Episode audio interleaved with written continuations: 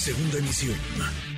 Manuel López San Martín, en MBS Noticias. Le agradezco estos minutos a Omar Ballesteros, integrante de la organización Familia Pasta de Conchos. Omar, gracias por estos minutos. ¿Cómo estás? Buenas tardes. Pues buenas tardes, saludos a ti y a todos Muchas gracias.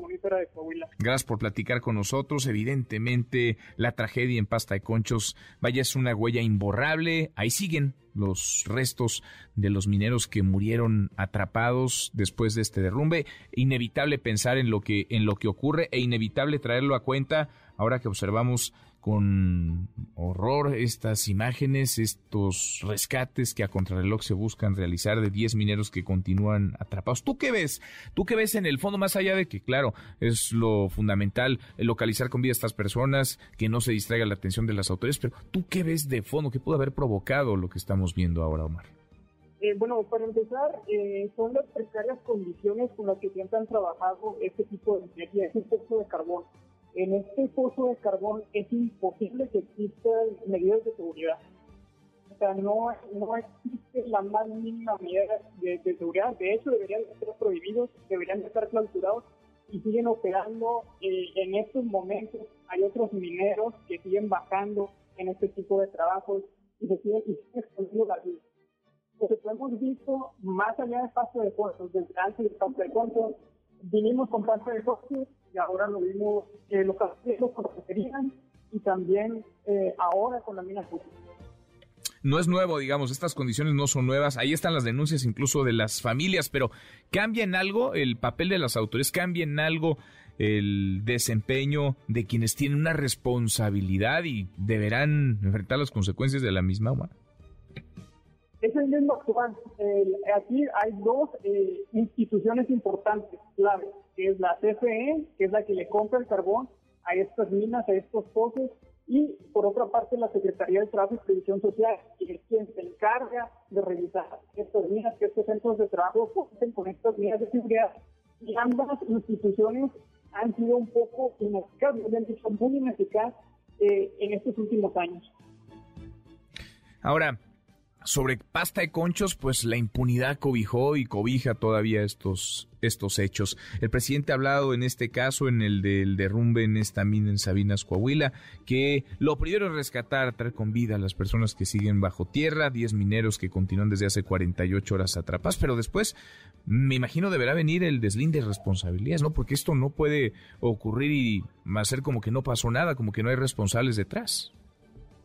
Y aparte desde un principio cuando se supo lo de este último accidente, lo de la mina, la, el de carbón de Aguchita, ni siquiera se tenía una lista fidedigna con los nombres oficiales de las personas que se encontraban trabajando, primero decía que siete, después que 15, entonces no llevan un control, eh, un protocolo que se deba decir.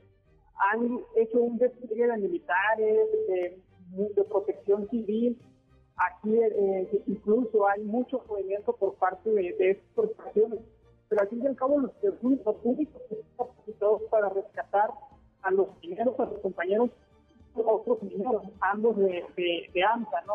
Son, los únicos mineros eh, eh, especializados en rescate de mineros de carbón.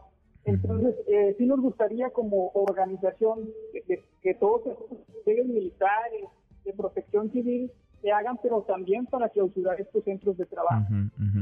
Ahora, ¿qué, ¿qué, medidas debería cumplir una, una mina como estas? ¿Qué, ¿Qué, protocolos debería tener? ¿Qué normas debería seguir, Omar?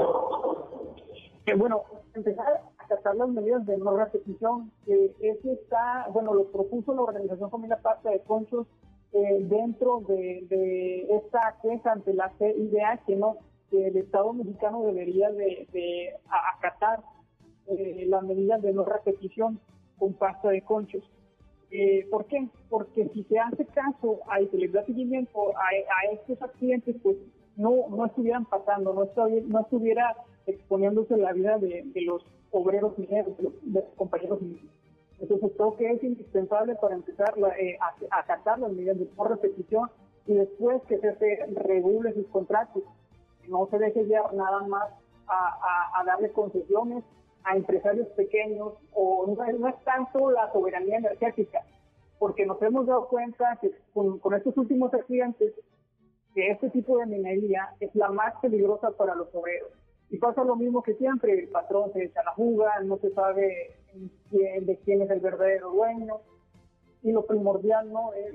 los, rescates terminan siendo muy, muy, muy tardados.